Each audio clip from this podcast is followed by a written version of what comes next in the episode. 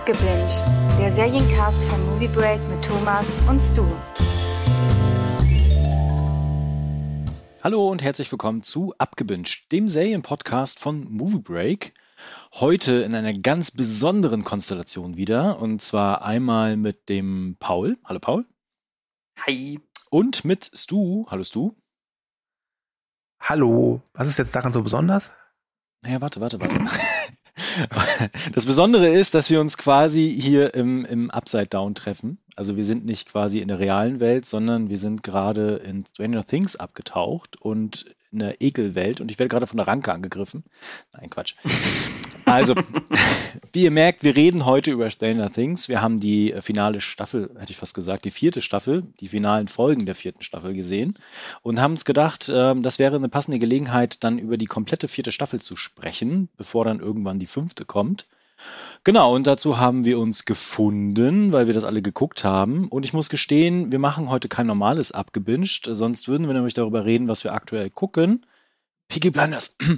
Und ähm, welche Serien sich lohnen und welche Serien sich nicht lohnen. Aber wir sind null vorbereitet und haben uns einfach gedacht, wir machen das jetzt einfach abends und treffen uns mal endlich wieder zu einem abgebinged, weil die Nummer 45 ist jetzt auch schon wieder ein bisschen her. Am 30. Mai ist sie erschienen. Also Shame an uns. Stu, wir müssen mehr Serien gucken und podcasten. Also zum einen, am 30. Mai hat meine Mutter Geburtstag. Das war so ein ganz tolles Geschenk. Problem war, ihr habt über Picard geredet, Staffel 2, da bin ich halt raus. Ja, ähm, aber natürlich, äh, wir werden irgendwann auch mal wieder vielleicht öfters abgebinged machen, aber aktuell ist es, glaube ich, so, dass äh, unser Serienguckverhalten aktuell sehr abweichend ist, glaube ich. Ja. Weil ich will ehrlich sein, ich weiß gerade eben erst so, ach ja, stimmt, die neue Staffel Peaky Blinders ist draußen, die wollte ich auch noch gucken. okay, cool, da haben wir doch mal schon mal eine Serie. Ja. Mhm. Genau, ich weiß nicht, wie es dir geht so, Paul. Guckst du aktuell viele Serien? Das kannst du mal ganz kurz noch ausspeichern. Ich bin ja tatsächlich eigentlich gar kein Seriengucker, aber Okay, zurzeit äh, bin ich. ich habe zurzeit nur die neue Staffel von Westworld auf dem Plan. Ansonsten bin ich, was Serien angeht, äh, nicht weiter bedient. Okay, gut. Nichtsdestotrotz haben wir zumindest die Serie gemeinsam geguckt. Yeah! ähm, mag da mal jemand kurz zusammenfassen, was in der vierten Staffel passiert, beziehungsweise wo wir so einsteigen? Also, ich weiß ja nicht, äh, wir werden ja dann vielleicht im Laufe dann sowieso spoilern, oder? Genau. Äh, aber ich würde es jetzt vielleicht ganz kurz nur umreißen. Äh, also seit den Vorfällen der dritten Staffel ist ein bisschen Zeit vergangen, aber so richtig normales Highschool-Leben können dann die Protagonisten der Serie dann doch nicht führen, denn ein neues mächtiges Wesen taucht auf, beginnt SchülerInnen auf grausame Art und Weise zu töten und verfolgt eigentlich noch ein viel größeres Ziel und da müssen die ganzen Gruppen beziehungsweise die ganzen Figuren wieder zueinander finden und dann auf, ja, in einen erneuten Kampf mit dem Upside Down quasi schlittern. Okay, vielen Dank. Du musst noch so ein bisschen von Ding Dong lernen. Der hatte ganz viele Typis noch eingebaut. Aber das nur so am Rande. Ja, der ist halt diese Upstart-Down-Typi, ne? dann ist hier der Rollenspiel-Typi, der Heavy-Metal-Typi und der Typi ohne Nase. genau. Ähm, Grüße geht raus. Ich, ich glaube, wir sollten gar nicht so lange über die Serie an sich schwadronieren, ohne richtig in den Spoilerbereich einzusteigen. Aber es kann ja Mhm. durchaus Menschen geben, die vielleicht noch nicht geguckt haben und sich jetzt denken, ach, ich höre hier mal kurz rein, lohnt sich das Ganze denn? Ähm, ich würde es jetzt einfach ganz kurz zusammenfassen. Ja, verdammt, guck die Serie. Ähm, ich weiß nicht, was würdet ihr denn äh, jemandem mitgeben, der bisher noch nicht damit in Berührung gekommen ist? Stu. Also, ähm, wir haben ja, glaube ich, schon mal einen Podcast über die dritte Staffel gemacht und Mhm. da habe ich ja schon äh, klargelegt, dass ich mit der ersten und der zweiten Staffel nicht so richtig warm wurde. Die dritte fand ich jetzt äh, wirklich recht gut, auch wenn ich sagen muss, für mich war das ein besserer Film als eine Serie und war deswegen, als Staffel 4 angekündigt wurde oder auch rausgekommen ist, war es für mich so, ja, irgendwann mal vielleicht und habe mir dann auch ein bisschen Zeit gelassen und dann, ich glaube sogar, es war Paul, der mich davon dann überzeugt hat, dann auf Play zu drücken. Und dann habe ich die ersten sieben Folgen, es wurde ja zweigeteilt, äh, die Staffel, äh, relativ zügig geguckt und war wirklich sehr angetan. Und auch wenn ich mit den letzten zwei Folgen der Staffel durchaus meine Probleme habe, es ist für mich wirklich die beste Staffel von Stranger Things und sie hat mir wirklich sehr, sehr gut gefallen. Okay. Ja, danke. Ähm, Paul. Ja, bei mir sieht es ein kleines bisschen anders aus. Ich, hab, ich mochte die erste Staffel zumindest äh, sehr. Dann zwei und drei haben für mich echt ein bisschen abgebaut, aber jetzt hatte ich auf die vierte dann doch irgendwie wieder Bock und ich komme auch zu dem Schluss, dass das, äh, ja gut, für mich irgendwie so ein kleines bisschen nach Staffel 1, weil ich dann eher doch das, das, das Understatement noch aus der ersten Staffel mochte. Aber Stranger Things Staffel 4 gehört definitiv für mich zu den, zu den besten der Serie. Auch mit Abstrichen, äh, aber ich meine, nicht umsonst lagen da zwischenzeitlich mal die Netflix-Server down, weil so viele ZuschauerInnen darauf zugreifen wollten. Kann man sich durchaus ansehen, ja. Mir geht's da ähnlich. Also ich dachte auch nach dem Ende von der dritten Staffel so, boah, was, was kann denn jetzt noch kommen und können die sich noch mal irgendwie ein bisschen steigern? Und ich hatte auch so ein paar Probleme mit der dritten Staffel, aber ich muss auch gestehen, so wie es du, also boah, die hat mich echt abgeholt, diese Staffel. Und wir reden ja gleich noch auch über bestimmte paar Folgen oder Dinge, die passieren. Ich sage nur Folge 4 beispielsweise, die ja tatsächlich dazu geführt hat, dass ein alter Song auch wieder in den Charts aufgetaucht ist. Ähm, Metallica wird wahrscheinlich auch wieder ein bisschen gepusht, aber egal. Ähm, genau, aber nichtsdestotrotz, also das vom, vom, vom ganzen Stil her, von der Erzählart, von, von dem, wie mich die Serie abgeholt hat und trotz, dass die Laufzeiten ja teilweise gigantisch waren für eine Serie, das waren ja äh, einzelne Filme in dem Sinne, mhm. habe ich mich nie gelangweilt. Also wirklich, wenn ihr bisher noch nicht diese Serie geguckt habt und irgendwie ein bisschen was äh, könnt mit Monstern, Mysterien und Teenie-Gedöns, guckt auf jeden Fall rein. Wollen wir dann gleich mal anfangen zu spoilern? Ja, ja, bitte. Rein. Okay, dann sei hier die Warnung ausgesprochen, wir spoilern. Möchtet ihr mit was Bestimmten anfangen? Ähm, was mir aufgefallen ist, die Figuren werden ja alle älter, was man ja auch durchaus sieht. Also ähm, die sehen teilweise schon ein bisschen zu alt vielleicht aus, aber das ist jetzt Meckern auf hohem Niveau. Ich fand, dass man auch merkte, dass die Serie stilistisch äh, erwachsener geworden ist. Zum Beispiel, dass wenn hier Leute sterben, es durchaus drastisch zu Werke geht. Also ich war zum Beispiel vom ersten Kill in der ersten Folge der vierten Staffel wirklich überrascht, wie hart das war. Und äh, muss auch sagen, die Duffer-Brüder haben, glaube ich, wirklich sehr viel Nightmare on Elm Street geguckt. Ich weiß nicht, wie es euch da geht. Mhm. Auf jeden Fall. Und ich gebe dir recht, es gibt ja die, die eine Sequenz, das ist ja so ein One-Shot, wo die mhm. beiden Agenten angegriffen werden in dem Haus mhm. von dem Militär. Da habe ich auch ein kleines Hintergrundvideo gesehen, wie das so gedreht worden ist. Und auch da muss ich ja gestehen, das hätte ich nicht erwartet in dieser Staffel, in dieser Serie, so eine Sequenz zu bekommen. Einfach so völlig random. Ja.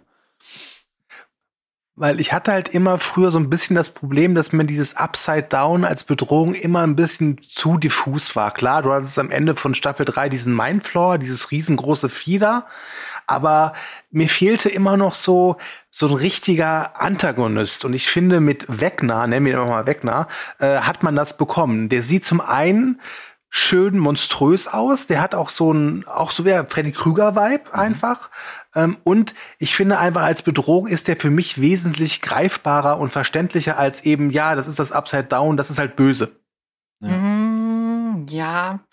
Wie gesagt, ich mochte es in der ersten Staffel noch, wenn sich einfach so ein paar, wenn sich die Bedrohung daraus ergeben hat, dass sich einfach äh, Wände verformen oder sich da die mhm. Lichter mhm. komisch blinken und man diese diese Monster oder diese Kreaturen tatsächlich, ich glaube, am, im Staffelfinale der ersten Staffel dann zum ersten Mal mhm. oder einmal zu ja. Gesicht bekommen hat.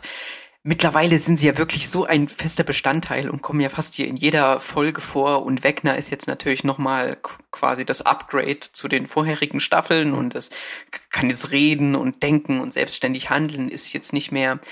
Also ich weiß nicht, also ich fand ihn auch nicht so wirklich gruselig, aber er war halt, oder seine ganze Entourage oder sein ganzes Erscheinen war auf jeden Fall epischer. Das war nochmal so, so viel mehr aufgeladen als es jetzt äh, in, den, in den Staffeln zuvor. Aber ich muss auch sein, äh, sagen, dass, dass ich dir bei den Morden zum Beispiel, dass ich dir da recht gebe, dass die schon, also dass er als Bedrohung, jetzt mal abgesehen von den letzten beiden Folgen, doch schon ordentlich in Szene gesetzt ist. Was mich richtig abgeholt hat, ist der Stil. Also ich meine, Stranger Things hatte vorher in den ersten drei Staffeln schon immer wieder gute Momente, die wirklich visuell stark und kraftvoll inszeniert waren. Aber ich finde, in der vierten Staffel arbeiten die nochmal so krass mit den Settings, mit den Sets und mit vor allen Dingen auch Musik, ne? Und mhm. mit ähm, Licht. Und ich finde gerade, wenn ja. Wegner immer auftaucht, dieses, diese, diese rote Bedrohung, ne? Dieses, dieses rote Licht, was überall ist. und auch diese, dieses, diese ganzen Ranken. Verdammter Kommunist. ja, genau. Und das, äh, das, das Blut auf dem Boden oder die Pfützen, die rot schimmern, was auch immer, ne? Aber dieser, dieser ganze Stil halt, der ist wirklich wie aus einem Guss. Und da haben die sich auch richtig reingehängt. Die haben ja diese Kulissen teilweise auch wirklich gebaut auch mit dem Boden etc. und haben den Rest dann per CGI, wo sie dann Monster, Ranken und sonstiges hatten, außer Wegner, der war echt, ähm, dann quasi noch digital danach eingebaut. Und ich finde diese Mischung aus, wir haben wirklich viel Handarbeit auch reingesteckt, auch die Lichteffekte sind Handarbeit tatsächlich, plus dann die CGI-Effekte, die wirklich sehr, sehr gut sind, bis auf ein paar kleine Ausnahmen, machte das auch wirklich nochmal rund so als, als Horror-Mystery-Erfahrung. Das fand ich auch toll. Mhm. Was ich auch ganz spannend fand, ist, dass ja nicht nur der, ich sag mal, der Härtegrad der Gewalt zunimmt, sondern dass die einzelnen jungen äh, Figuren ja auch so noch härter mit dem Erwachsenwerden konfrontiert werden. Mhm. Also du hast halt äh, Eleven, die halt irgendwie merkt, dass sie aus ihrer geschützten Blase rausgekommen ist und jetzt musste sie sich mit Mobbing äh, zurechtfinden. Das sind ja auch wirklich auch unangenehme Szenen, wie ich finde. Also ich finde ja, Mobbing ist nie schön anzusehen. Ähm, dann hast du halt eben aber auch ähm, Will, äh, der ja von allen aus diesem Freundeskreis noch so der kindlichste ist und der ja auch so immer wieder vor Augen geführt bekommt, dass so die Kindheit ist jetzt quasi vorbei. Ähm, dazu kommt ja auch, dass ich finde, dass es sehr deutlich ist, dass er in Mike verknallt ist. Ja, genau. Und, ne? ähm, und das ist auch schön. Also ich finde, diese Staffel ist sehr brutal. Und zwar nicht nur, wenn da irgendwie Leute getötet werden, sondern auch, wenn das Emotionale zur Sprache kommt. Also zumindest jetzt bei den Kindern und Jugendlichen. Bei den Erwachsenen sieht das dann teilweise so ein bisschen anders aus. Äh, ich sag nur Russland. Ja, gut. Das war so die ähm, Goofy-Sequenz, ne? aber ich muss gerade sagen, also erstmal diese, also diese Teenie, äh, ja, das war eigentlich das, was mich an Staffel 3 schon äh, ein bisschen genervt hat, weil diese Teenie-Elemente halt größtenteils immer dasselbe sind. Es gibt halt jede Staffel diese Mobber-Gang und auch wenn das dann hier, ja, weiß ich nicht, noch etwas, noch mal eine Stufe größer ist als in den Staffeln zuvor. Aber das habe ich halt alles auch schon in dieser Serie gesehen oder in anderen Highschool-Komödien. Und für diesen emotionalen Impact, die einzelnen Figuren entwickeln, sind es mir halt auch vielleicht eines, ein, ein Grundproblem der Staffel einfach viel zu viele Figuren, dass ich so manchmal das ja. Gefühl habe, die sind halt dazu da, um jetzt mal hier einen kurzen Dialog zu führen, aber richtig Platz, um richtig die Charaktere zu entfalten oder so, ist da nicht da. Ja, da muss ich Paul äh, da auch äh, zustimmen. Ich finde, so gut ich die Staffel fand, aber du merkst, merkt es schon, dass die Duffer-Brüder da jetzt irgendwie so viele Figuren haben. Das hast du spätestens beim Finale gemerkt, wo du dann dachtest, okay, wo ist jetzt die Figurengruppe? Was macht die Figurengruppe? Mhm. Es ist wirklich, wirklich zu viel. Weswegen ich ja auch durchaus dafür war, dass vielleicht die eine oder andere wichtige etablierte Figur am Ende äh, von Staffel 4 das Zeitliche segnet, aber Mars dann leider nicht. Also zumindest keine Figur, die jetzt besonders lange dabei ist, aber. Hm, das wird recht deutlich an diesem Surfer-Pizza-Dude. Ich habe seinen Namen vergessen. Argyle. Ah, stimmt, Argyle. Ach, ja. der Name ist geil. Ähm,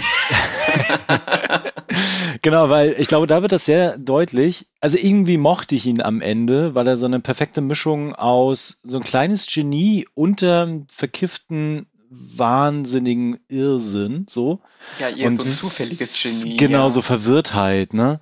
Und das mochte ich am Ende, aber ich habe auch gelesen, also durchaus gelesen bei den Kommentaren, dass die so Probleme hatten mit dieser Figur, weil er halt auch irgendwie nur so da drin ist, um ja. halt so Stichwortgeber zu sein oder ja. Witze zu machen. Ne? Ja, war ja auch eindeutig. Und das ist halt, also sie bauen ja die Figuren immer so auf und dann die nächste Staffel, dann wollen sie ihnen dann trotzdem so eine kleine Hintergrund Geschichte geben ja. oder, oder so. Und da werden es halt irgendwann so viele Figuren, dass man sich da gar nicht mehr auf die wesentlichen. Ich hatte zum Beispiel das Gefühl, ähm, dass die, die, die vier Jungs, um die es ja in den ersten Staffeln, beiden Staffeln vielleicht noch ging, dass die auch größtenteils zu Stichwortgebern werden, dass äh, Dustin und Lucas auch, also die bekommen schon irgendwie ihre Handlungs-, also ihre, ihren Storystrang, aber sie haben nicht mehr so viel Gewicht in dieser Handlung. Da gibt's andere Figuren, da gibt's Elf, gut, sie ist auch seit der ersten Staffel dabei, Max oder Nancy Steve oder so, die tragen da wesentlich mehr zu den Geschehnissen bei. Ja. Also ich Jonathan muss auch sagen, dass ich mich das Einzige, was ja, er genau, zu tun hat ja. in dieser Staffel, ist halt seine Lebenskrise zu haben. ja, genau. Also also es gab wirklich Momente in, in der Serie oder in der Staffel, wo ich mir dachte, was macht eigentlich Wills großer Bruder noch mal? Und wie heißt der noch mal?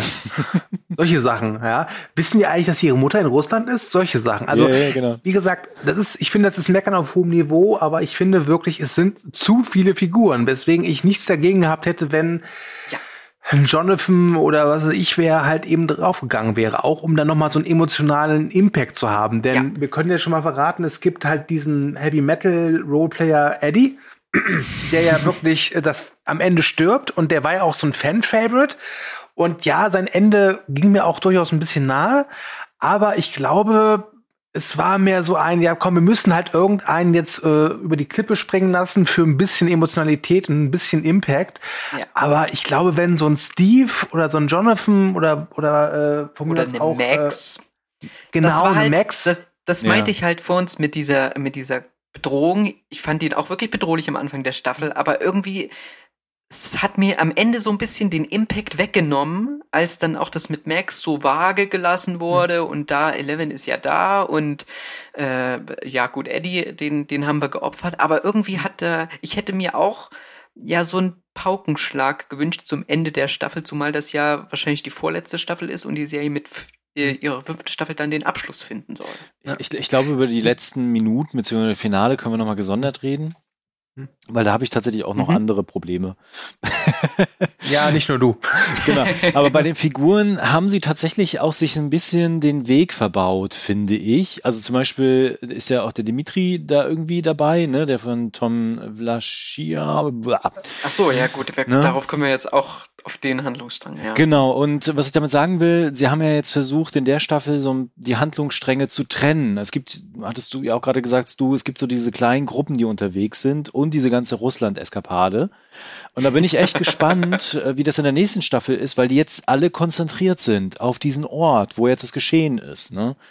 Da müssen die sich echt nochmal was einfallen lassen, wie sie da alle Figuren irgendwie in Einklang bringen, wenn alle das gleiche Setting haben. Hier gab es doch genug mhm. Abwechslung weil alle irgendwo anders Joa. waren.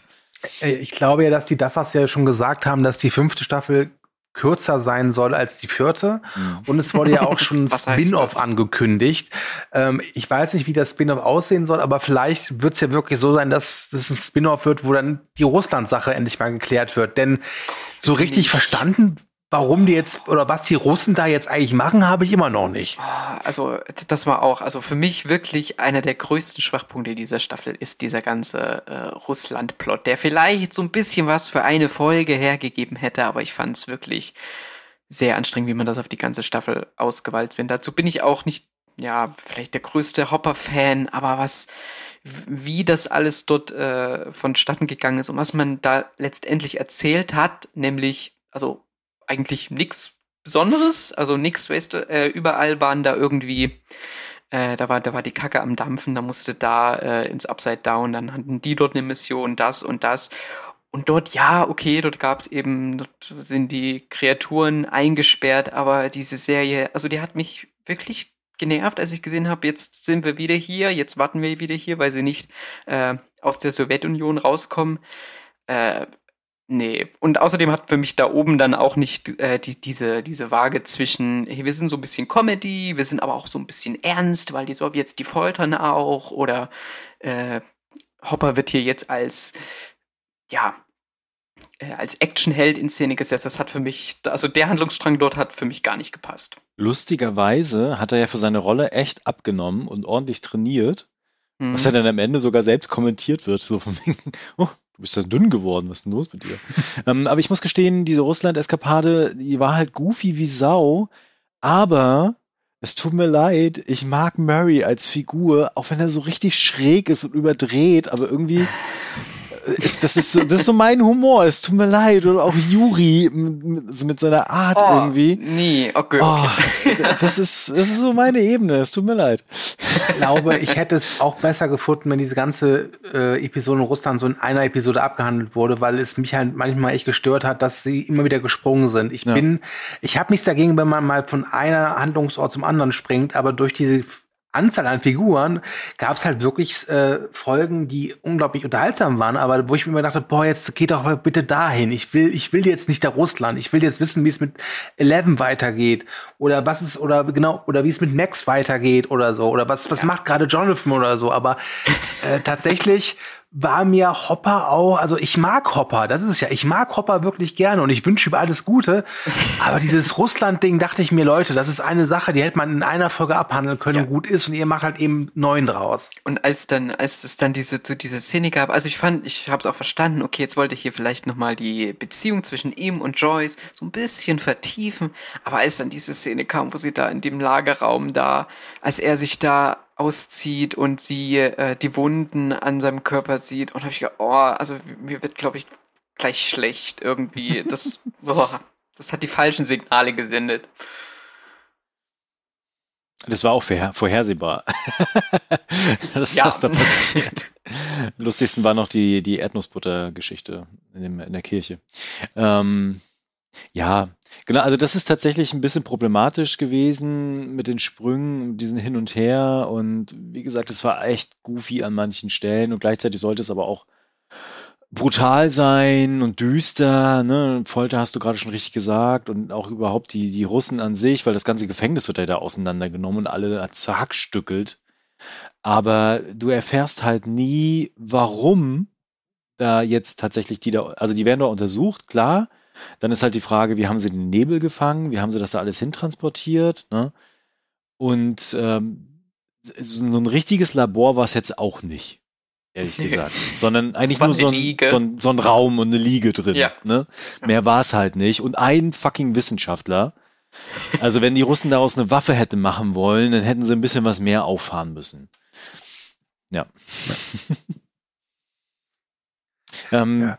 Wenn wir jetzt eh bei den Figuren gerade so hin und her springen, was ich halt, äh, ähm, was ich halt cool fand, wie, wie Eddie eingeführt wird in diese ganze Thematik. Und es war auch zumindest für mich immer relativ schnell klar, dass er aus dieser ganzen Story nicht gut rauskommen wird. Weil die hatten ja irgendwann die glorreiche Idee von wegen, wir gehen jetzt da runter in die andere Welt und dann schnappen wir uns Wegner, der die Morde begangen hat, und dann bist du unschuldig. und ich dachte mir immer so, hä? Geht ihr dann zur Polizei und sagt dann, ja, wir sind ja jetzt runter und haben Wegner getötet. Alles gut, Eddie ist unschuldig. Mhm. Hm. Also ich muss sagen, so die ersten zwei, drei Folgen fand ich Eddie nur totnervig. Ich fand den furchtbar. Wirklich. Also die, die erste Szene von ihm da in dieser Cafeteria, wo ich mir dachte, boah, kann wirklich, ihr, ihr macht mir den, ihr macht den, äh, den Antisportler unsympathischer als diesen Sportler, der auch ein Riesenarschloch ist. Gratulation. Also ich habe wirklich lange gebraucht, bis ich mit ihm, sag ich mal, warm wurde. Mir tat sein Schicksal auch auch leid, also gerade so die letzte Szene, wenn man halt eben sieht, wie der Vater diesen, dieses, dieses äh, Poster von ihm halt wieder austauscht, weil er wieder irgendjemand was äh, beschmiert hat. Ja. Aber letztlich finde ich, ist Eddie, so gut er gespielt war von Joseph Quinn, eine Figur, die letztlich nur für eine einzige Sache existiert, Genau. nämlich im Upside Down Metallica zu spielen. Und das, Das hat Dafür richtig grandios gemacht. Ja. So. äh, ja, und ich fand, äh, ich fand, also seine, seine, ja, vielleicht nicht seine Figur, aber alles das, was er verkörpert hat oder das, was er dann auch auf sich gezogen hat, nämlich dieses, dass er sich, sich da dann so eine, ja, eine Bürgerwehr oder so ein Mob bildet, eben angeführt von, äh, wie, wie ich ihn genannt habe, den Henry Bowers äh, der, der vierten Staffel Stranger Things irgendwie, weil Mhm. er genauso war wie aus S. Ähm, da diese, diese, der dann dort Satanismus oder Hexerei oder sowas wittert. Ich finde, da hätte man auch noch durchaus was draus machen können, aber das verkommt dann eher zu, auch zu so einem, ach, den müssen wir jetzt auch noch schnell irgendwie abarbeiten. Ihn als Figur fand ich jetzt auch, ja, nett. Ähm, und dann halt seine Szene, also man hat schon gemerkt, also es musste jetzt dazu kommen, auch wenn man genau, Genau. darüber nachdenken würde, war halt sein tot äh, wirklich sinnlos, ja. Genau, also auch da ist der Climax tatsächlich sehr vorhersehbar gewesen, auch mit wem er sich am Ende battlen muss tatsächlich. Ich, ich fand es nur so krass, wie er quasi abgeschrieben wird in dieser Serie, so zack, der Riss öffnet sich und er gedreckt Matsch. Ja. Kann man mal machen, ne? Szene. Metallica geht immer. Wobei, das sollte man auch mal sagen, in der vierten Folge, äh, dieses, dieser Kate Bush-Song, äh, Running Up That Hill, ist ja ein super Song, äh, wirklich. Aber den haben die echt gut eingesetzt. Also, mein lieber Scholli, ähm, das war schon eine wirklich verdammt gute Szene. Also die habe ich mir wirklich gerne angeguckt. Da kann ich auch verstehen, warum das Lied nach über 30 Jahren wieder auf Platz 1 ist. Mhm. Ähm, also ich glaube, es ist die beste musikalische Sequenz in Stranger Things, die mir jetzt so spontan einfällt. Ja, also ich muss auch sagen, dass mir tatsächlich Folge 4 und dann Folge 7, also aus der ersten Staffelhälfte, ja. mit am besten von dieser Staffel gefallen haben. Genau, auf jeden Fall, da kann ich mich halt nur anschließen. Also Folge 4, das Ende, das war auch wirklich, also für mich grandios. Es gibt in den letzten ein, zwei Jahren recht wenige Say-Momente, wo ich wirklich weg war, ehrlich gesagt. Und das war eine davon wo ich äh, am Ende, wenn dann der Abspann lief, echt so gedacht hast, wow, krass, was hast du hier gerade gesehen? Also das war wirklich richtig, richtig gut inszeniert und richtig gut erzählt, auch durch die Inszenierung. Genau, und Folge 7 auch. und ich habe, also man hat ja so ein bisschen ein paar Sachen ja quasi schon vorahnen können, in welche Richtung ja. das geht. Also zum Beispiel wusste ich halt schon, dass Elfi dann irgendwann diese andere Welt erschaffen hat. Aber es, ich muss zugeben, dass das Eins, also das Eins ein Böser ist, das war mir irgendwann, also das Eins quasi, ne, der, der Pfleger ist, das war mir irgendwann auch klar, ne? Aber mhm. dass das Eins Wegner ist, das hat mich weggeflasht. Es tut mir leid. Okay. Ja, gut, also äh, weggeflasht war es bei mir jetzt nicht, aber ich hatte es dann irgendwann äh, vermutet, weil ich mich die ganze Zeit gefragt habe, okay, warum macht ihr jetzt hier so ein Geheimnis um eins?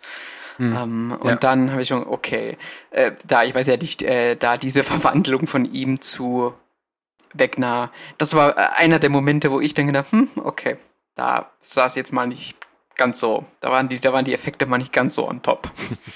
Ich muss aber sagen, dass mir eins so als halb verwandelter Wegner besser gefallen hat als komplett verwandelter Wegner, um es mal so auszudrücken. Das stimmt. Aber ähm, zu diesem Reveal, äh, Nee, tatsächlich fand ich das irgendwie sehr klar. Also es hat mich nicht überrascht. Ich war eher überrascht, dass sie so groß aufspielen, als wäre es jetzt so der größte Twist der Weltgeschichte.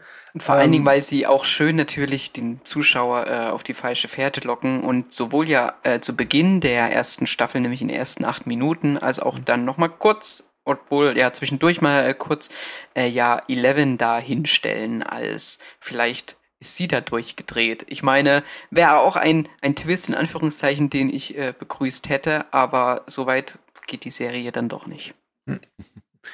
Also ich, ich, fand das jetzt nicht so, dass ich sage, das, ist, das war scheiße, Gott bewahre, aber ich fand es halt nicht überraschend. Das war so ein bisschen das Äquivalent zu diesem alten Gag, so man geht in eine Klapse und glaubt, man redet mit dem Arzt und dann kommt raus, nee, ist einer der Patienten. Also mhm. äh, so kam es bei mir rüber. Aber ich fand, dieser Jamie Campbell Bowers hat das schon ganz gut gespielt und ich glaube, das fand ich auch ein bisschen schade dann letztlich an Beckner, den ich halt von der, vom Bedrohungsgrad wirklich gut fand, aber der hatte halt keine Mimik. Ich glaube, das äh, hätte, also wenn sie ihm ein bisschen mehr Freiraum im Gesicht gegeben hätten, wäre er, glaube ich, gleich noch besser geworden. Denn ich fand äh, eins äh, mit Gesicht dann wirklich teilweise doch bedrohlich gegen Ende. Vielleicht zwinkert er das ja. nächste Mal. Ja. ähm, ähm, was ich noch problematisch finde, ist tatsächlich die Storyline von Elfie weil sie ja dann nachher irgendwann so, so rausgenommen wird aus der Geschichte und in diesem Bunker befrachtet wird, wobei du natürlich schon weißt, dass dieser Bunker irgendwann natürlich von der Armee gefunden wird, gestürmt wird, bla bla bla. Und es war aber trotzdem cool gemacht, auf jeden Fall. Aber das wirkte ein bisschen lang, fand ich, bis sie dann also quasi ihre Kräfte wiedererlangt hat und wie das alles aufgebaut wird. Ich weiß nicht, wie es euch da ging. Ah, also ich, ich verstehe, was du meinst, aber ich das hat mich nicht so gestört. Ähm, irgendwie dachte ich mir, okay, das ist halt so da so unfinished business. Und mir war auch irgendwie klar, dass jetzt hier äh, Matthew Modens Rolle wahrscheinlich ja auch endlich mal äh, ja beendet wird, was ja auch der Fall war. Mhm. Ähm, also irgendwie, ja, es war halt wieder eine Station mehr, um es mal so zu sagen. Aber irgendwie hatte ich da das Gefühl, das ist schon, es ist notwendiger als komm, lass mal nach Russland gehen. Ja, das definitiv. nee, Ja. also ich hatte da auch, vor allen Dingen hatte ich das also das Gefühl, dass sie zwar irgendwie so ein bisschen in Elevens Vergangenheit schürfen, aber das trotzdem nicht dann komplett alles auserzählen und erklären und so. Also es gab, ja, keine Ahnung, immer noch sowas, was da das Mysterium drum gelassen hat, um diese Organisation, nenne ich es jetzt mal, oder um diese, um, um diesen Dr. Brenner und um das Ganze. Also das fand es, es hat mich nicht, ich glaube, es war für mich zumindest genau das richtige Maß an dieser Story. Kurze Frage, äh, gab es in der zweiten Staffel nicht mal so eine Truppe von Mädels und Jungs, die da mal entkommen sind oder so Genau. ähnlich Also, wie elf? genau, ja. Weil ich habe wirklich, ich habe die zweite Staffel, glaube ich, gesehen, aber ich kann mich an nichts mehr erinnern. Und da ist mir letztens eingefallen, war da nicht mal irgendwas? Wird es eigentlich in der vierten Staffel nochmal behandelt oder ist es einfach weg? Das ist einfach Nee. weg, ja. Ja, das Okay. dürfte echt, äh, es dürfte, also es ist, glaube ich, die am schlechtesten bewertete Stranger Things Folge, weil sich diese Folge, glaube ich, nur um äh, Elf und eben diese Abtrünnigen gedreht hat und die ZuschauerInnen da auch gar nicht so äh, toll drauf reagiert haben. Ich kann mich auch daran erinnern, dass ich die damals ziemlich ernüchternd fand, weil sie natürlich auch sehr, sehr blöd gesetzt war am Ende der Staffel. Was ich die- ja, ja.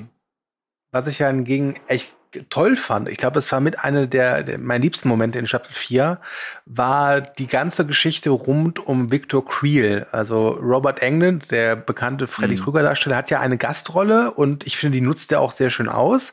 Ist zwar natürlich auch alles sehr klischeebeladen und stereotyp, aber es funktioniert trotzdem blendend, wenn er da in seiner Zelle sitzt und dann äh, geblendet da seine Lebensgeschichte Geschichte erzählt. Aber so diese Flashbacks, da dachte ich mir so, boah, die habt, ihr habt eure Hausaufgaben gemacht. Also das, das ist wirklich äh, atmosphärisch stark. Das war auch cool. Als ich ihn gesehen habe, da dachte ich mir auch so gleich so, ah, ah, ah, hier, da kann ich mal ein bisschen was erzählen. Ja, Weil man muss halt ganz klar sagen, also ähm, sie haben sich wirklich sehr bei Nightmare on Elm Street bedient. Ja, ja, wirklich klar. sehr deutlich. Genau. Ne? Ähm, Und bei also, King? wie gesagt, diese Kills an der Decke, wenn die da so zusammengefaltet werden, ist schon sehr Freddy Krüger-like. Und auch Mhm. Wegner hat ja durchaus was Freddy Krügerhaftes. Ne? Ja. Von daher fand ich das nur nett von ihnen, dass sie Robert Englund eine kleine Rolle gegeben haben. Ähm, wollen wir mal über das Finale reden? jo, ja, zweieinhalb Stunden. genau. Das ist ja quasi, also das, das Ende, was dann alles noch passiert, ist ja quasi schon Herr der Ringe mäßig. ähm, mit, äh, ach, wir sehen uns wieder und wir drücken uns, ach, und wie geht's dir eigentlich und was machen wir jetzt? Ich hatte nur ein großes Problem mit dem, mit dem ganz am Ende. Das hat Achso, mit dem Epilog. Quasi. Genau, ne, das hast du Also, vorhin auch schon angesprochen, Paul. Weil, äh, ne, also sie ist dann nicht tot, obwohl sie tot war. Also, ne, also sie wird Ja. vom Elf zurückgeholt und alles ist scheinbar gut. Es gab nur dieses Erdbeben, sonst Ja. nichts, ne? Und dann plötzlich ist aber trotzdem das da. Und der Graben leuchtet dann am Ende rot und alles ist böse und bla, so zwei Tage später. Hm, Das, das hm. war mir ein bisschen schnell oder too much oder so, so ein bisschen Horror-Klischee-mäßig, ne? Von Ja. wegen, die Hand kommt aus dem Boden und jetzt kommt Teil zwei oder sowas. Also so Ja. wirkte das auf mich. Ich hatte da ein bisschen Ja. Probleme mit. Ich, ich find- hatte auch. Bitte. ich, ich finde es halt nicht so richtig, also nicht so richtig eindeutig oder so richtig wirksam, weil es wird zwar irgendwie kommuniziert, Wegner hat gewonnen, Ja. aber irgendwie hatte ich nicht das Gefühl, also irgendwie habe ich das nicht so richtig gespürt. Also natürlich, es gab Opfer und da gibt's jetzt da diese Risse durch ganz Hawkins und wir sehen auch, dass das äh, äh, Folgen hat für die Serie und für die Stadt. Aber ich habe es trotzdem nicht gespürt, weil am Ende war für mich so, ach, es geht ja fast allen gut. Ja, also genau. Es raucht's ein bisschen. Äh, also ich hatte nicht das Gefühl, dass Wegner am Ende gewonnen hat, obwohl es gesagt wird und obwohl es also eigentlich vermittelt werden sollte, dass das jetzt hier so der Punkt ist, wo Wegner tatsächlich gewonnen hat und dann nur noch mal stärker wahrscheinlich zurückkommen wird. Mein großes Problem mit dem Finale ist, ähm, du, obwohl du ein äh, Metallica-Solo im Upside Down hattest, obwohl Joyce und Hopper wieder zurück in Hawkins sind, obwohl eigentlich alle soweit überlebt haben, obwohl Wegner irgendwie jetzt dann doch nicht vielleicht ganz das bekommen hat, was er wollte, vielleicht doch. Ich finde, das Finale, dem fehlt eine Klimax. Ich saß da wirklich davor mhm. und hatte nicht so dieses Gefühl der Befriedigung, was ein gutes Staffelfinale haben muss. Mhm. Es wirkte einfach so, übrigens, Staffel 5. Und ich so, okay, ja, aber gib mir noch irgendwas. Irgendwas, womit ich, äh, sag ich mal, arbeiten kann. Das war wirklich, im Prinzip war die, waren das zweieinhalb, das war der längste Teaser für eine Staffel, die ich je gesehen habe. Stimmt, wie ein Teaser kam es mir auch vor, obwohl ich auch wirklich sagen muss, also die zweieinhalb Stunden, die habe ich dann wirklich gespürt. Ich muss sagen, die, ja, den Rest ja. der Staffel äh, konnten sie die, die Lauf, die Überlänge äh, ganz gut kaschieren, so mit den verschiedensten Sachen, aber also spätestens im Staffelfinale habe ich dann gemerkt, uff, das ist jetzt schon ganz schön lang. Ja, und ich glaube, das hätten sie einfach verhindern können, und ich wiederhole mich hier, wenn sie halt einfach eine Figur hätten sterben lassen, die wirklich jedem da was bedeutet. Mhm. Ja, stell dir mal bitte vor, äh, ein Steve würde, äh, wäre gestorben. Hättest du noch was Schönes machen können, wie sie sich von Steve verabschieden oder die Beerdigung, irgendwas so, was noch einen richtigen, so ein, so ein Punch hat, wo du denkst, okay, diese Staffel ist jetzt zu Ende. Aber ich finde halt, dass das wirkt mehr, wenn ist es höchstens ein Mid-Season-Finale, aber kein Season-Finale. Ja. Das Ding ist auch halt, dass ich das, äh, dass ich finde, wie das Ganze aufgelöst wird, nämlich einfach, dass also das, also es gibt ja einen Moment in der, in dem Finale, wo es dann wirklich für alle schlecht aussieht, wo du jetzt denkst, mhm. okay, jetzt könnten wirklich alle draufgehen, ähm, und dann Mike einfach Eleven doch nochmal äh, zuflüstert, äh, wie lieb er sie doch hat, äh, und sich dann dadurch quasi Eleven nochmal erwacht und dann dadurch auch überall bei den anderen Punkten, noch wenn sie nichts mit F zu tun haben, da der, der Wende, äh, der, ja, der Wendepunkt erlangt ist, aber das mm, das war mir ein bisschen zu, ich weiß nicht, mit dem Holzhammer oder zu kitschig, ich weiß nicht. Hm. Liebe schlägt alles, es tut mir leid. Ja. also ich, ich, muss sagen, ich glaube, dass wir alle drei gerade ein bisschen zu negativ klingen. Also insgesamt war das ein großer Spaß, die komplette Staffel. Ja. Ähm, aber mein größter Kritikpunkt ist wirklich, dass ich die letzten zwei Folgen gesehen habe. Ich habe mich gefreut äh, auf die letzten beiden Folgen. Und ich hatte einfach nicht das Gefühl, dass hier wirklich die Staffel zu Ende gebracht wird, sondern dass das alles, was davor passiert ist, letztlich nur halt ein Teaser war für Staffel 5. Auf die freue ich mich sehr. Ich freue mich auf ein Wiedersehen. Das ist das erste Mal in der Geschichte von Stranger Things, dass ich nach einer Staffel sage, juhu, ich freue mich auf die nächste. Ähm, aber mir fehlt halt einfach das Gefühl von einem Klimax. Ja. Ja, kann ich so unterstreichen. Genau, und bei mir, wie gesagt, auch das Gefühl, so äh, heile Welt, so, ne, Paul, du hast es auch gerade gesagt, und dann plötzlich mhm. nicht mehr, ne, das wirkte für mich einfach komisch. Wobei ich jetzt voll Bock habe, wie das mit Hawkins weitergeht, weil das Militär ist ja auch da und wenn die halt auf diese ja, ich, Monster treffen. Ähm, ich glaube auch, also äh, ich weiß gar nicht, ich glaube in der vorletzten Folge hatte Nancy da ja so eine Vision von genau, Hawkins, genau, nämlich ja. tote Soldaten, ein brennendes Hawkins und ich glaube schon, dass das auch das ist, was uns dann in Staffel 5 erwartet. Geil, fette Monster, alle Action. Ja, komm, wir wissen noch eh, in drei Jahren kommt dann äh, äh Strangere Things, äh, die später 90er Jahren. So. Strangest Things, ja, irgendwie genau, so. Strangest Things. ja, sehr gut. Ja. Ähm, vielleicht noch eine ganz andere Sache. Also wir reden gleich nochmal über, also wie cool die insgesamt die Staffel einfach ist. Das haben wir ja auch schon gesagt. Ne? Also auch wenn wir jetzt ein paar negative Punkte jetzt rausgegriffen haben, wir haben ja schon gesagt, wir finden die vierte, Paul, du hast es nicht gesagt, aber ich glaube, du meinst es auch, äh, die vierte Staffel mit am besten bisher. Mit am besten, ja. Ne? Genau. Ähm, du, ich kann mich erinnern, dass du den Hauptkritikpunkt damals hattest, dass so viel 80er-Gedöns reingeknallt wird. Mhm. Ich finde, das haben ja. sie massiv zurückgefahren. Tatsächlich, ja, das muss ich auch sagen. Ich finde, dieses, dieses Nostalgische ist nicht mehr so vordergründig da.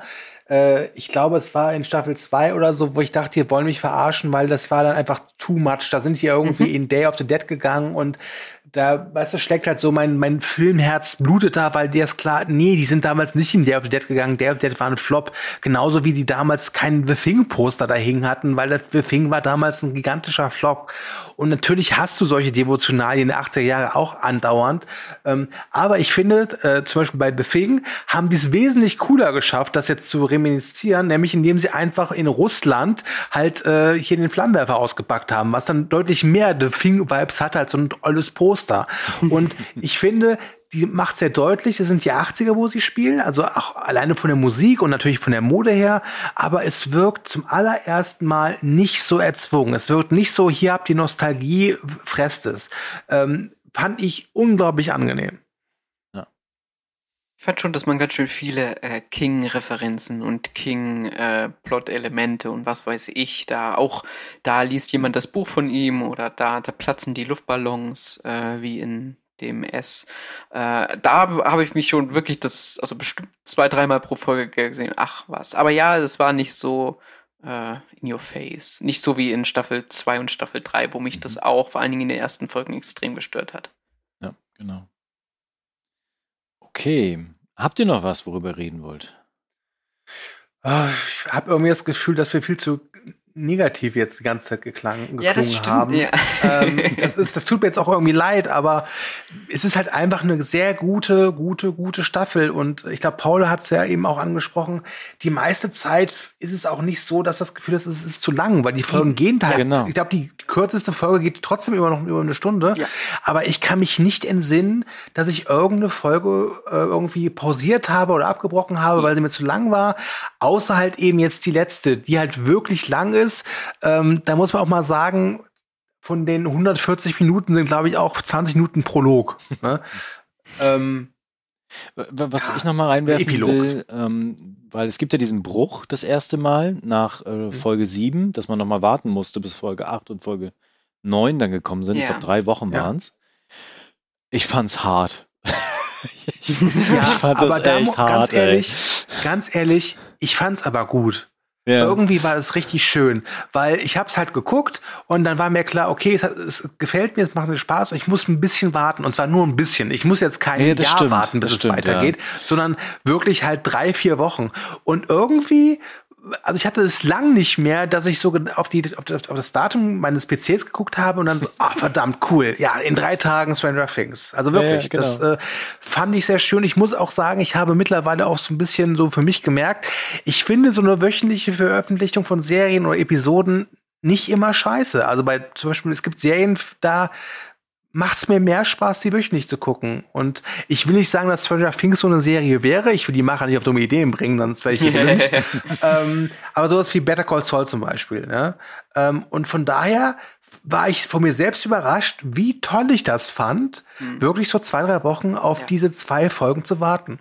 Ja, ich finde, diese Serie, die hat halt einfach mittlerweile, gut, das hatte sie auch in den letzten Staffeln, hat sich das schon so aufgebaut, aber spätestens mit der vierten Staffel ist es jetzt wirklich so. Das ist wirklich wie ein Event. Mhm. Eine, also eine Eventserie, mhm. wo wirklich die, die, die ZuschauerInnen, wie gesagt, äh, ich glaube, dann um neun Uhr morgens oder so sind in den USA mal äh, Netflix-Server ausgefallen, weil zu viele gleichzeitig auf die achte und neunte Folge zugreifen wollten. Und ich finde auch von dieser ganzen Aufmachung, von dem Aufwand, von den Bildern, also sie braucht sich auch vor Kinoproduktionen für manchen, also was da hm. äh, zurzeit am Blockbustern oder was da so rauskommt, davor braucht sich die Serie zum Großteil äh, echt nicht zu verstecken, weil die hat Fall. dieses, dieses, also sie fegt auch manchmal mit einer Wucht da über den kleinen Bildschirm, dass ich es manchmal fast schade finde, dass ich es jetzt nur irgendwie, keine Ahnung, ja. auf dem Laptop oder so anschaue. Ja. Ja, finde ich auch. Nee, da kann ich mich auch nur anschließen. Ja. Ach, wir sind ja heute ein Herz und eine Seele. Ah, furchtbar, oder? Nee, also auch wenn es ein paar Mal jetzt negativ klang, ich glaube, wir haben uns jetzt extra auch ein paar Sachen rausgesucht, wo wir nochmal kritisieren können. Ja, loben ist ja auch langweilig. Na, genau, also der Rest ist ja, das haben wir auch schon gesagt, also viele mit den Figuren, die Storylines. Also auch ne, das vielleicht noch äh, ein äh, positiver, ich fand zum Beispiel auch, dass die Schauspieler wieder einen richtig tollen genau. Job gemacht haben. Also gerade ja. auch von, von Max und äh, Eleven auch wieder, fand ich auch wieder richtig stark.